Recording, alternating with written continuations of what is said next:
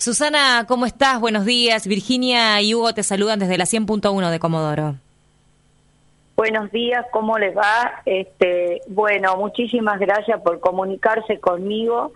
La verdad que hoy este, es el día de la lucha contra la trata de personas, un día muy importante para, para todos, ¿no? Para todos los argentinos y para todo el mundo. Eh, es importante conmemorar este día y, difundir y, hacer la prevención del delito, ya que estamos este, hablando de vidas humanas que son este, raptadas, que son capturadas, trasladadas a otros países, eh, alejadas de su familia, este, explotadas, y es algo terrible, ¿no? Una violación en contra de los derechos humanos privar de su libertad a una persona, alejarla de su familia es algo terrible. Es lo que me pasó a mí. Y bueno, desde el día que la llevaron a mi hija hasta el día de hoy, luchando y sin saber nada de ella, este, no sabemos ni dónde está ni cómo está, es algo que no se puede vivir, es algo muy terrible que no le deseo a ninguna persona del mundo. Y también ustedes como como periodistas saben que hay muchas chicas desaparecidas en nuestro país. Eh, mire este caso vigente de esta de esta chica, de esta niña este adolescente que desapareció acá en Buenos Aires, de Melina, que su mamá se me parte el corazón de verla eh, todos los días en la televisión angustiada pidiendo que la busquen, me hace acordar a mí cuando me pasó esto con mi hija ya por el año 2007 eh, ustedes no saben, chicos, lo que siente una madre, eh, una desesperación que te lleva a no saber qué hacer. Yo en ese momento gritaba, lloraba, no sabía de qué se trataba, es una desesperación muy grande eh, que no sabes qué hacer. y, y, bueno, este, Dios me puso esto en el camino, yo fui luchando y, descubriendo todo esto, ¿no? Porque en ese tiempo no se hablaba de la trata de personas, nadie hablaba ni decía nada, yo nunca escuché hablar y, y Dios me puso en este camino para poder gritar y, y hacer escuchar, ¿no? A todos que esto existe, que esto está detrás de la familia, que vivimos una vida normal y que hay que unirnos todos los argentinos, todos los hermanos argentinos, sumarse para luchar contra estas mafias, estas lacras humanas que destruyen familias enteras y a nuestras hijas, que no les importa nada, solamente el dinero. Y tenemos que organizarnos como ellos están organizados para poderlos combatir y que la justicia haga justicia, chicos. Esto mm. es muy importante Miren toda esta lucha que yo tengo de años. Se hizo el juicio, un juicio vergonzoso. Lo, eh, seguí luchando para en el tema de la casación para que eh, la, corte haga lo que tenga que hacer porque ellos decían que no había prueba. ¿Cómo que no había prueba? Todas las, todos los testigos, 180 testigos que pasaron por la por el juicio de mi hija. se, se em, dio vuelta hubo sentencia, pero la sentencia no está firme y estos delincuentes siguen haciendo lo mismo.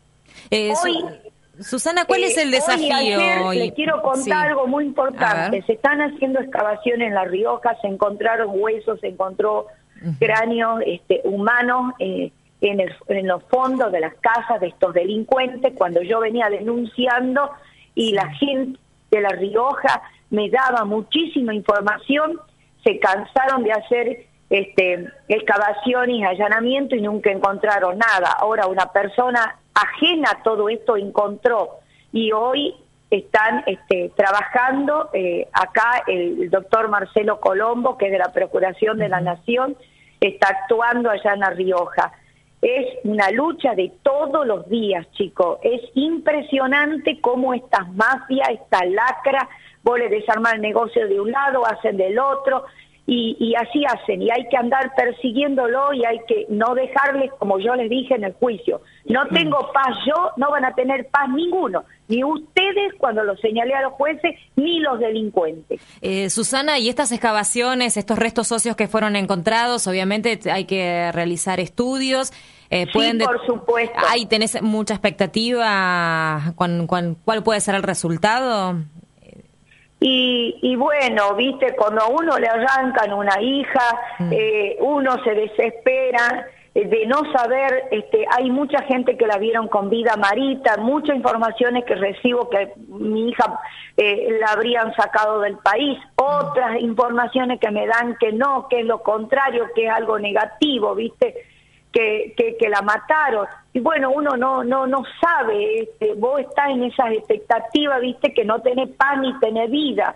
Eh, por eso, yo cuando me senté ahí dije, devuélvame a mi hija, porque si yo no tengo paz, ninguno de ustedes va a tener paz, porque yo voy a seguir removiendo granito de arena por granito de arena para que para saber qué hicieron con mi hija.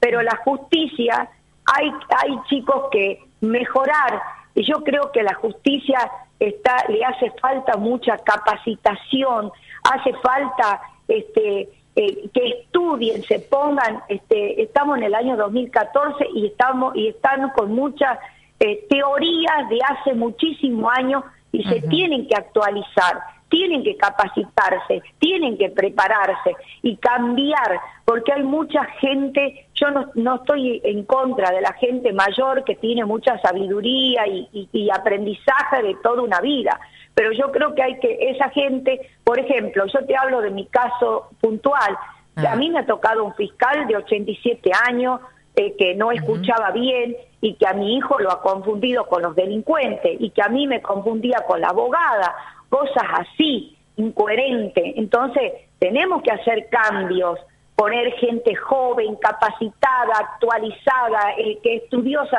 en la temática, porque estamos hablando de vida humana, no estamos hablando de casa, de auto, no estamos peleando por eso, estamos peleando por la vida de nuestros hijos. ¿Cuál es el desafío, eh, Susana? El tema de las, eh, las leyes, endurecer las penas, acelerar también el proceso de la justicia o, la, generar conciencia. Sí. Eh, eh, juicio, el primer juicio mm. eh, oral y público por trata de personas. Le dieron cuatro años, cinco años a las delincuentes, a estas dos mujeres que me se me parte el corazón que mujeres tengan que eh, explotar a otras mujeres sexualmente. Hay una tipa de Río Gallego, le dieron, este, pedían 10 años la, la fiscal y, y resulta que le dieron cinco años y a la otra le dieron cuatro años, salieron caminando matándose de risa de los tribunales, porque como ellos ya estuvieron presa por prisión preventiva, ya eh, eh, le dan el otro año que le queda eh, en su casa y estaban en su casa con custodia encima.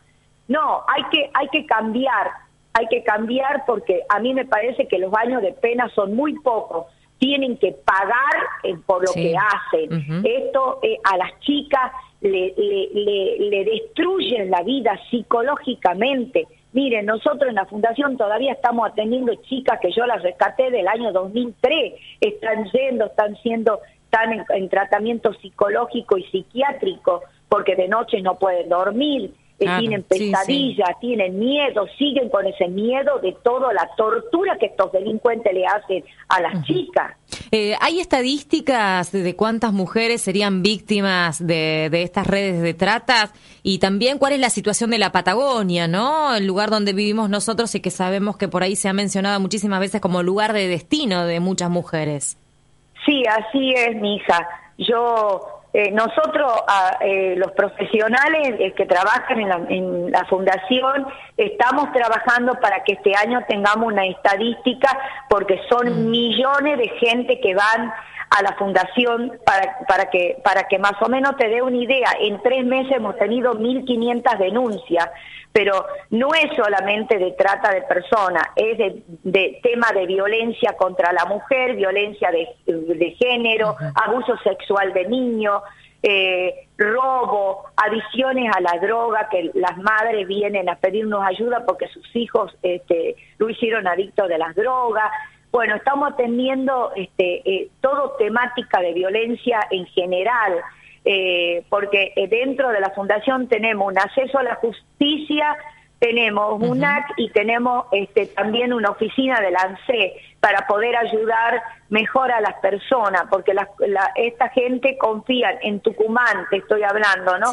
Confían más en nosotros que muchas veces en los políticos porque bueno, como yo las pasé y la pasé muy mal luchando por mi hija y sé lo que sienten la gente, así que desde la fundación cuando van, tienen el acompañamiento de los profesionales, eh, el abordaje, digamos, psicológico, acompañarlo a los tribunales, hacer las diligencias, nunca lo mandamos que las personas vayan solas. Eh, si tienen que ir a la fiscalía, después hacer el seguimiento de las causas y todo eso se hace, todo ese trabajo.